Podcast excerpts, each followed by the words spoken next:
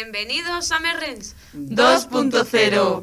Hola, acabas de encontrar Merrens 2.0 o el caos informativo, como lo prefieras llamar. En el día de hoy, en las noticias hablaremos de las maravillosas nominaciones de los próximos Grammys. Eh, nuestra compañera Lucía nos hablará de cómo entró en el mundo del K-pop.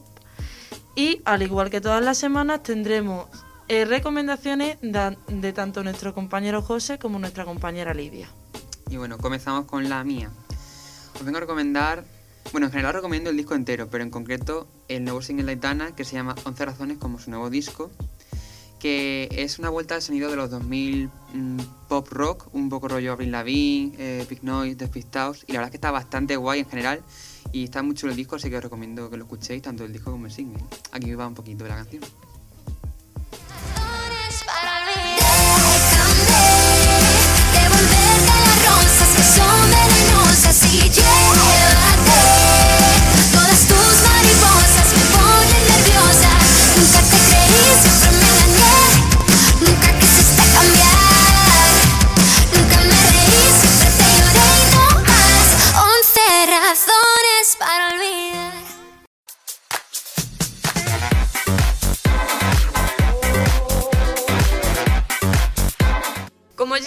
Venido diciendo Monty, vamos a hablar de las queridísimas nominaciones de los Grammy, que este año la verdad es que han sido un poco controversiales. No solo por el hecho de que tenemos la pandemia y no se van a poder hacer las actuaciones, como todos los años han hecho, sino que además ha habido unas nominaciones un poco peculiares. Podemos decir como titular informativo que Beyoncé lidera las nominaciones de los Grammy y por delante de Dualipa y Taylor Swift. Algo incomprensible, después ya cae el ¿Cómo? tracking. ¿Es posible eso? Bueno, comento, Beyoncé cuenta con nueve candidaturas y Dualipa, Taylor Swift y Roddy Rich con seis cada uno. Y son los artistas más nominados. Bueno, estas eh, nominaciones y esta gala es la 63 décima, ¿se dice? Sexy, se, seximo, Tú puedes. los Grammy 63. Ea. Ea. Y se entregan el 31 de enero en Los Ángeles. Eh, decir que además de los nominados que hemos dicho ya, que son, por así decirlo, los que más candidaturas tiene, destacar también artistas como Justin Bieber, Megan Thee Stallion, Megan Thee Stallion. de- Megan, Thee Stallion y Billie Eilish. Recordar que Billie Eilish, los Grammys del año pasado, fue la auténtica triunfadora, tan solo con 18 años. Eh, también vamos a hablar, pues, de las nominaciones que se han llevado a los cantantes latinos, destacando sobre todo a Bad Bunny, que logró dos nominaciones con el mejor dúo pop gracias a la canción One Day Buenísima, con Dua Lipa. junto a J Balvin y Dua Lipa, exactamente, y Tiny también. Y Tiny, producida por Tiny. Además de otras candidaturas como es el caso de al mejor álbum latino pop urbano, por su aclamado Yo hago lo que me da la gana. ¿Qué más podemos decir? Pues Beyoncé. Beyoncé mm, son los Grammys de este año. Eh, sobre todo por la canción Black Paradise inspirada por, lo- por las protestas raciales que han sucedido en Estados Unidos en los últimos meses. Eh, Lidia, ¿puedes decirnos qué candidaturas y por qué es tan importante Taylor Swift en estos Grammys? Eh, Taylor Swift podría llevarse eh, por tercera vez ya el Grammy al álbum del año gracias a su último eh, álbum, eh, Folklore. Un disco que además lo ha compuesto durante la cuarentena y que pues la verdad es que fue sorpresa porque Taylor Swift de normal o sea, nos sorprendió a todos con este álbum. Cardigan es el sencillo principal de, este trabajo que eh, también eh, figura entre los nominados a Canción del Año, además como la categoría del género pop junto con otra canción del disco interpretada con Bon Iver, Exil. Por otro lado, tenemos a Dua Lipa, quien hace tan solo dos años que se llevó el Grammy al Artista Revelación.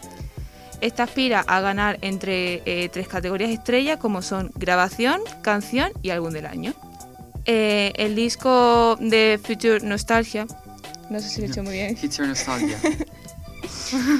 y su tema Don't Start Now podrían arrebatar a Beyoncé y a Taylor Swift pues el triunfo de los más esperados. Ojo al dato que eso es tocho, ¿eh? Conozcamos cuáles son los cuatro grandes premios. comenzando con una de las categorías más importantes, álbum del año, entre los que encontramos a- al disco de Coldplay Everyday Life, al disco de Dua Lipa Future Nostalgia, como ha dicho Lidia, eh, Hollywood's Bleeding de Post Malone o Folklore de Taylor Swift. En la categoría de grabación del año, eh, perdonadme por el inglés, a mí también, está Beyoncé con Black Parade, Doja Cat con Say So, Billie Eilish con Everything I Wanted, Dua Lipa con Don't Start Now, como antes también ha dicho Lidia, y eh, Post Malone con Circles. Y luego, entre canción del año, donde aquí se premiaría la composición más que al propio artista, vuelve a estar Beyoncé con Black Parade. Eh, nos encontramos con The Box, que no se encontraba en la otra categoría de canción, de grabación. Vuelve a aparecer eh, Dua Lipa con Start Now y eh, Billie Eilish con Everything I Wanted, pero también encontramos a Cardigan de Taylor que no estaba en la otra. Y en cuanto a la categoría de mejor artista revelación, se encuentran Ingrid Andres, fue Bridget, eh, Chica, Noah Cyrus, D. Smoke y Doja Cat. Vale, Bueno, también está Megan Thee Stallion, que la, hemos- que la mencionado antes Lucía. cierto. Decir que mm, hemos hablado de las categorías más relevantes, pero ojo que aquí voy a saltar la bomba y la controversia de estas nominaciones. The Weeknd, A ver, Lady Gaga. bueno, a ver. A ver, a ver. The Weeknd era uno que estaba súper esperado para las nominaciones, pero principalmente porque es que tiene la canción más escuchada del año, Claro. que es la de Blinding Lights. Y vamos, yo, yo creía que iba a estar nominado en todas las, en las cuatro categorías, o sea, menos en la de Mejor Artista Nuevo, en las otras tres. Pero Lady Gaga hasta lleva lo que tiene.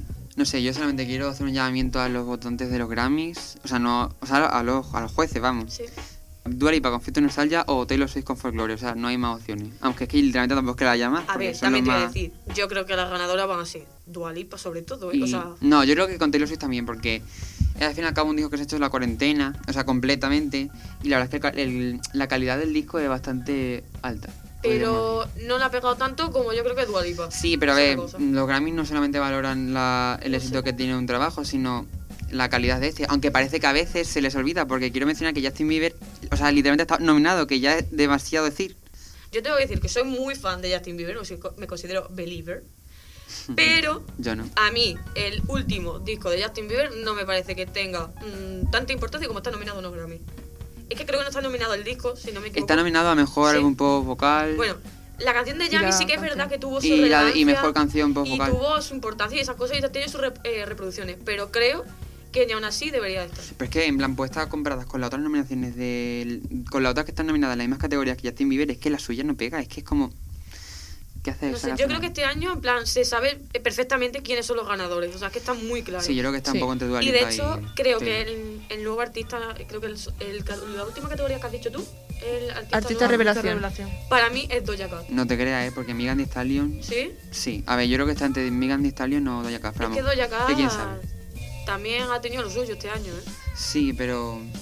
Megan también. Que es que Megan ha sacado la de Savage, que es que esa canción, vamos, viral en TikTok, bueno, igual que la de Doja Cat, es eso, pero... Cierto. Pues nada, esperaremos a ver quiénes son los ganadores, ¿no? A ver, a ver, esperaremos con, con ansia el 31 de enero. Ok. A ver, más que nada, le tengo que dar las gracias a Gloria, a Lidia, a Monty y a José, aunque José tampoco haya partido mucho. Más que nada. Hombre, es que si no, le va a dar más gracias que no nada. a mí. eh, José, es que- gracias por existir. Ah, hombre. Más que nada porque es que mm, me comí muchísimo la cabeza por saber que podía traer el primer día en la sección y no tenía ni idea. Entonces, coge Lidia tan tranquila un día y me dice, Lucía, ¿por qué no cuentas cómo empezaste tú en el K-pop? Y ella, sí, sí, sí, sí, sí. Las otras dos. Y yo, bueno, pues ya está. Porque como es mi, mi forma de entrar, Yo es bastante original. Hombre, es que Tú no estabas, curiosa. José, pero hacías acto de presencia en mi cabeza. sí, me- Él está presente. Claro, claro, yo no lo sabía, entonces digo, pues es original. Eh, también decir que recordar todo ha sido una odisea tremenda. Porque no sé si a vosotros ha pasado cuando estáis viendo una serie muy rápido, que cuando la termináis solo os acordáis de cosas puntuales. Os pasa, ¿verdad? Me pasa, me pasa. Vale, pues esa es la misma sensación que he tenido yo al recordarlo. A mi hermano le he tenido que pedir ayuda. Cosa que es un poco absurda, pero he tenido que pedir ayuda. Saludos a Santi. Sí, Santi, hola. Vale, ahora bien, cómo empecé yo en el K-pop o cómo me contagié yo de esta fiebre K-popper, porque es que no es otra cosa que una fiebre. La primera canción que, de este género que escuchamos todos seguramente fue en torno a 2012 y fue el Gamma Style de Psy. O sea, yo recuerdo, estaba bailando incluso en el colegio. Sí. Sí, sí. Como Todo- todo. en todos Para lados. mí fue un temazo, vamos. Incluso, es que yo he dicho, de- eh, digo lo de 2016, escuchar lo de Big y todo eso, es porque yo recuerdo de haberla escuchado pues en anuncios y cosas así. Es cierto que la canción es de 2012, pero claro, yo escuchaba Fantastic Baby o Fuck It. Y entonces yo decía, esto no parece, yo pensaba que no era K-pop. O sea, yo la escuchaba como una canción normal, de otro género. Vamos a escuchar un poco de Fantastic Baby porque seguramente la hemos escuchado alguna vez en nuestra vida. Wow, fantastic, baby.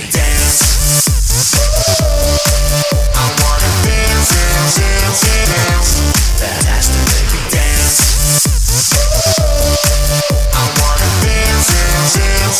Wow, fantastic, baby. 이 난장판에 끝판왕 차례 땅을 흔들고 3분은 엄부shum분한 race Vale. Todo. Nos hemos metido en YouTube, hemos conocido canciones, ¿verdad? Vale, pues a mí me pasó lo mismo. Yo vi una canción muy bonita que aparecía unos niños muy guapos con unos cereales. Y yo digo, uy, ¿esto qué es? En torno a 2016, pues digo, me voy a meter. Y era una canción de eh, Just Like de God Save. ¿Qué pasa? Que yo veía ahí, uh, este con un pelo muy mono, muy guapo. Yo me enganché totalmente a la canción, estaba todo el santo día con esa canción. De hecho, llegó hasta mi obsesión que yo no me acordaba del título de la canción y yo buscaba en YouTube canción niña con cereales. Y me aparecía la canción. Y Muy- yo estaba todo el día muy con explícito, la Y como YouTube es tan inteligente y nos encuentra todo siempre. Y es porque me la encontraba. YouTube que le puedes poner cómo es la canción tan, tan, tan, tan, tan, tan y, Y te encuentra. ta- Te lo juro. Y yo estaba ahí con esa canción inmersa. Pero claro, yo desde ese momento tampoco estaba yo metida ahí todo en esa música. Yo en ese momento pues seguía sin meterme todavía en ese mundo. Y había escuchado cuatro canciones contadas. Las que yo he nombrado. Y es que es lo mismo. La de Big Bang. Yo no sabía ni qué era K-pop. Ahora, seguramente o casi todo sabemos de la oleada que ha sido el K-pop. O sea, eso ha sido brutal. Como lo podemos escuchar en la radio en cualquier sitio. Vale, pues yo tengo el recuerdo de estar en, la- en el coche con mi padre y estar escuchando DNA de BTS. No miento, yo estaba escuchando esa canción tan tranquila en la radio. Yo no, pero te Pero creo. es que no solo DNA de BTS, sino que, es que yo tuve una seria obsesión con Kiss and Makeup de Dua Lipa y Blackpink. Yo me tiré perfectamente un mes entero escuchando solo esa canción. Es que me encantaba. Lo digo en serio. Pues sí. Y encima estaba en, todas las- en todas las radios. Entonces, pues todo el día cantando yo esa canción. O sea, eh, yo de forma inconsciente en ese entonces me estaba yo metiendo en tal hoyo que es que yo no sabía lo, lo grande que iba a ser. Eh,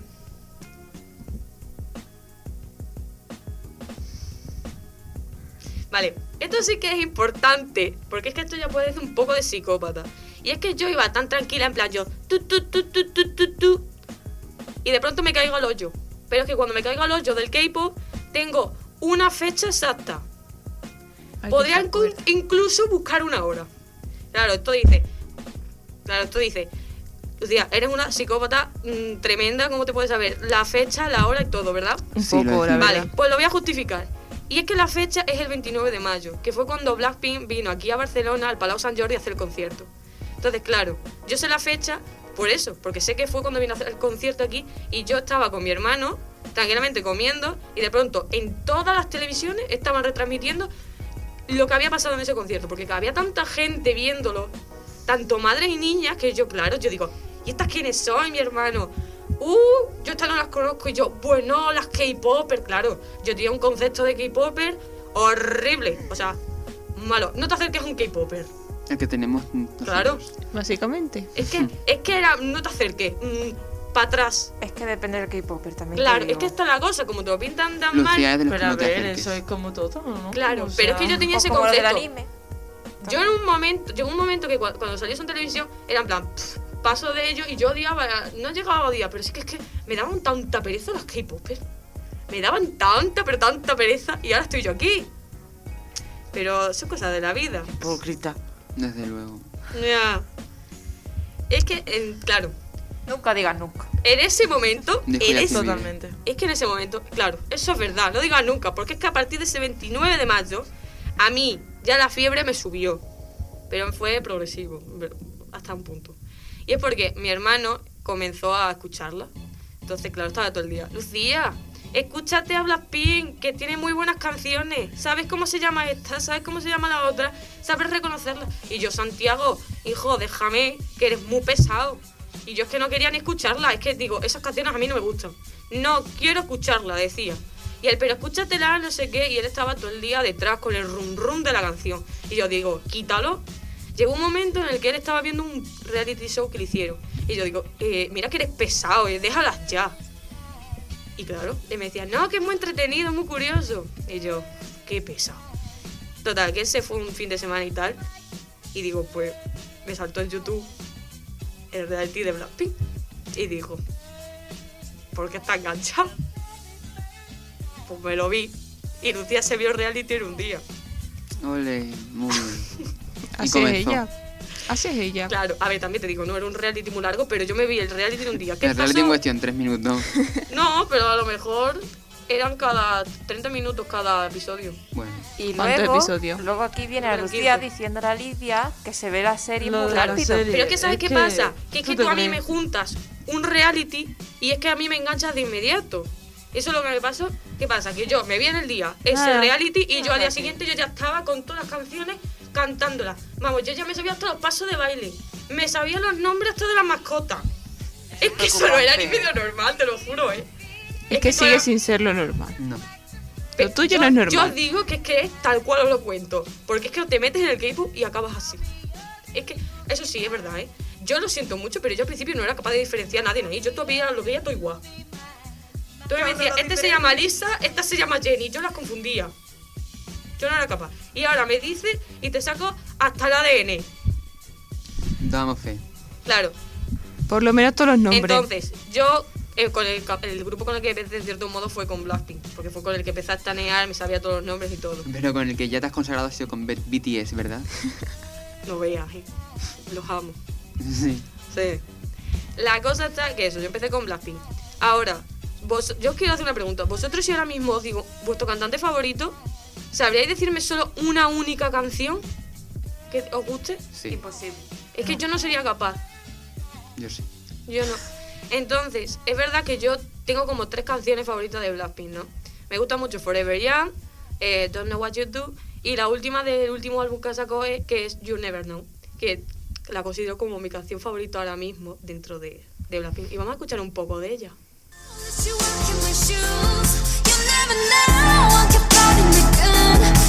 everybody sees what they wanna see. It's easier to judge me than to believe.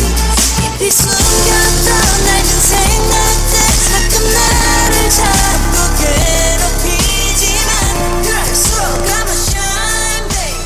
Vale, eh, como he dicho, yo a mí me costaba mucho diferenciarlos, ¿no? Entonces, es verdad que Blackpink eran cuatro, al final las terminé diferenciando. Hombre, que son Que cuatro, queda- por favor. Mira que me costó mucho. Que Vale. BTS son como 10 Ala, o 14. son, son seis, creo. Seis o ocho, no me acuerdo. No me No acuerdo. sabe ni cuántos son. No, pero es que espérate, ojo al lato. Que, que yo me iba al verano y le iba con mis amigas a Natalia y a Silvia. Oye, tú la diferencias, ¿quién crees que es esta? ¿Quién es esta? Eso era como un juego para mí. Yo iba enseñándole a toda la gente la foto y a ver si la diferenciaba. La cosa es que yo me puse un propósito.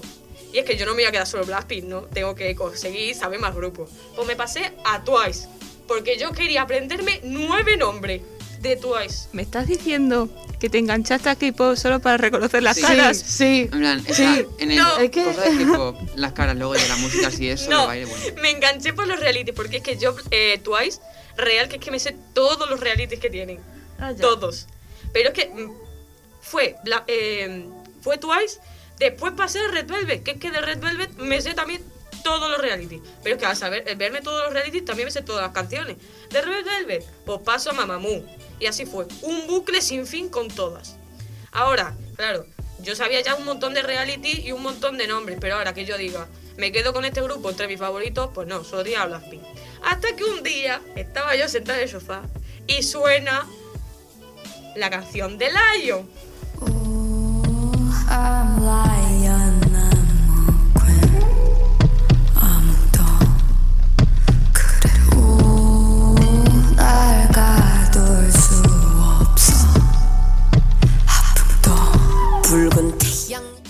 yo escucho esto, no sé quiénes son, pero es que yo en el momento del sofá fue en plan, no sé quién eres, cariño. Ay, yo te doy todo mi dinero, tengo 3 euros, yo te los doy. I stay with you for the rest of my life. Te doy ¿Vale? 3 euros. 3 euros. Eso, Joder, eso. espérate, espérate, que es que Pedazo creo que, patada la mete al inglés. ¿eh? es que Madre por mía. eso lo digo. Yo creo que la debería de repetir esa frase, José, porque no- los que nos están escuchando no, no, no, se han no. enterado. Así, I así. stay with you for the rest of my life. Eso es lo que he dicho. Otra cosa que se me haya entendido. No, no, sí, se te ha entendido perfectamente. Pero que he dicho mal. Nada, nada. Para adelante. Continúa. Continúa. Te lo he dicho bien. Que sí, que sí. Lucía, continúa. Pues yo digo eso. Y claro, yo no sabía quién era. Y escucho Idol. Digo, Idol, no sé quiénes son, me pongo a estanearla y, y digo, anda, tres coreanas, una tailandesa, una china, otra china, bueno, taiwanesa. Y digo, vale, multinacional. ¿Qué pasa? Que yo estaba acostumbrada a escuchar al típico formato de grupo de K-pop, que es como el que se considera el estándar. Y yo me encuentro con estas mujeres que directamente se producen todas sus canciones y las escriben en todas. Normalmente en el K-pop no suelen producírselas y escribírselas. Y yo escucho esto y digo, joder, esto es diferente. Y son distintas. Entonces digo, pues nada. Idol para mi lista de mejor grupo de, de- de K-pop. Entonces, es verdad que yo, y me pasa igual que con Blackpink, yo pondría toda la discografía que tiene. Pero, si me tengo que quedar con una, es con Oh My God, que es la canción título de su último álbum, I Trust.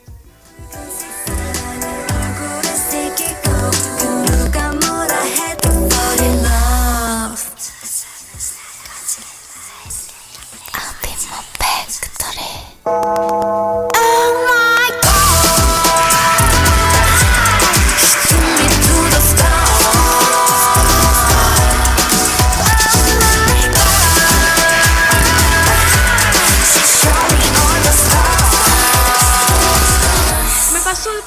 cosa.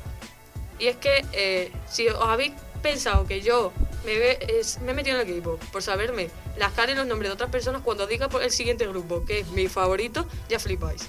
Porque es que son 12 personas. Y yo ahora me dice los nombres y te lo digo de, de carrera. Aquí la de la mesa confirma que está viendo la miniatura. Son mucha gente. Y encima parecidos. ¿Queréis conocerlos? Venga, dale. Hejin, Hyujin, Jeojin, Haseul, Bibi, Choerry, Inlip, Jinsol, Ibe, Shu, Choerry. Uy, Choerry lo he hecho otra vez. Cherry, Cherry y Cherry. Gowon y Olivia G.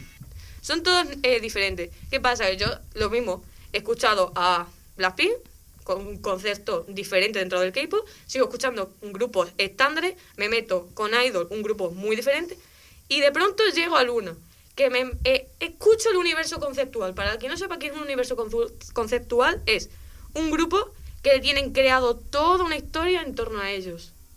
¿Vale? Entonces, en este grupo un día lo traeré porque es que se mete incluso las teorías de los colores y la... hay unas teorías muy raras. Para las personas que les gusten las teorías de los videoclips, es el grupo perfecto. ¿Vale? Lo digo en serio, ¿eh? Tiene mm, un montón de teorías. Y si os gusta ese tipo de grupos también, Dreamcatcher. Ahora, Luna. ¿Por qué digo que es un grupo diferente? Porque normalmente a un grupo de K-pop suelen lanzarlo entero. Te sacan el grupo entero, todas las integrantes. ¿Qué pasa? Que Luna significa chica del mes. Se fue lanzando cada chica un mes distinto. Y no solo eso, que es que sino, sino que hay subunidades. ¿Eso qué quiere decir? Que terminó el grupo uniéndose, teniendo alrededor ya de unas treinta y pico canciones. O sea, tienen más canciones que un grupo que, mm, que lleva un montón de tiempo. Por el mero hecho de hacer ese lanzamiento.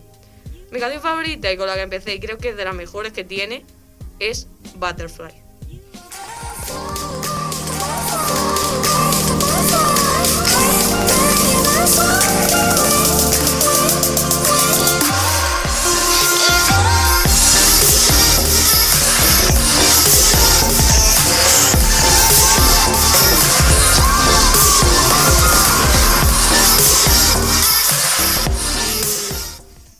Sabéis que soy muy, muy obsesiva con, los con los reality shows, No, no me queda claro. ¿no?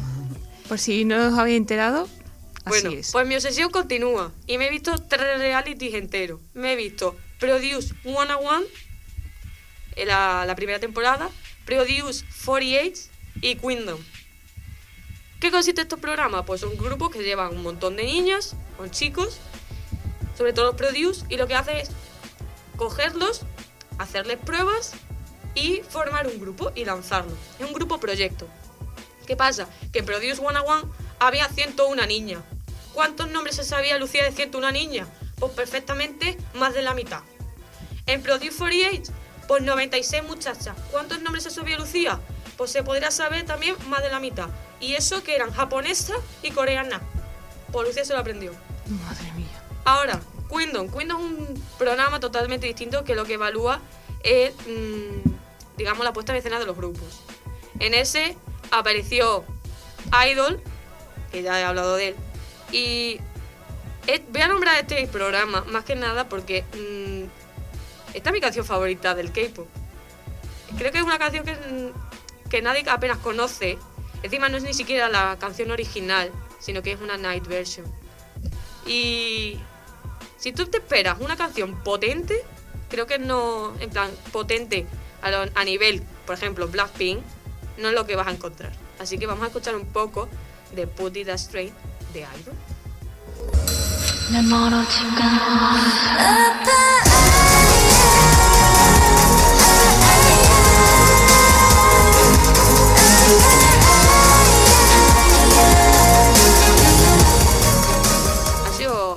Un poco cargante porque hay un montón de temas. Pero es que todo esto perfectamente lo pude saber en menos de un año.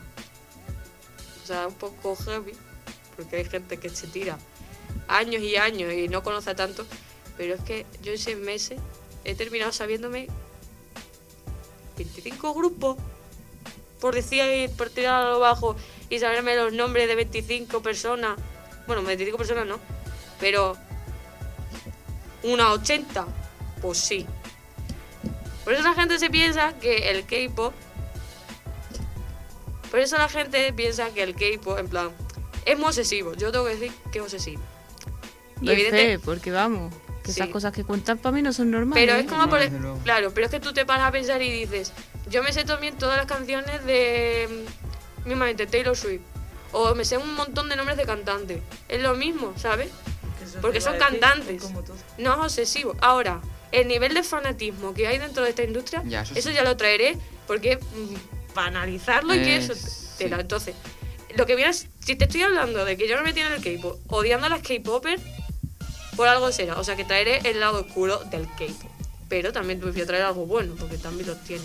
Entonces, Lidia, ¿qué nos trae para recomendarnos?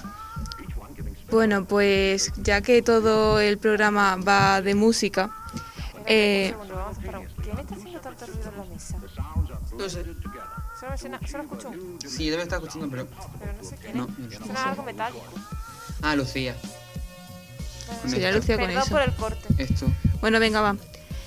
Eh, bueno, pues ya para terminar con la recomendación de por mi parte, como todo el programa está dedicado a la música, por así decirlo, eh, os quiero traer la recomendación de Folklore de Long Pond Studio Sessions, que es como tal eh, el disco más el, último álbum de Taylor Swift que ha sacado eh, Disney Plus que no solamente se están o sea, se ella canta todas las canciones, sino que además cuenta historias y la verdad es que está bastante bien. Y bueno, os recordamos que nos podéis seguir en Instagram arroba merrens 2.0 y escucharnos en nuestro podcast de Spotify cada dos domingos, así como en Instagram. Espero que os hayáis entretenido tanto con las nominaciones del Grammy como mi tostón y eh, nos veremos en el próximo programa. Adiós. Adiós. Me renta, me renta, me e, e, e,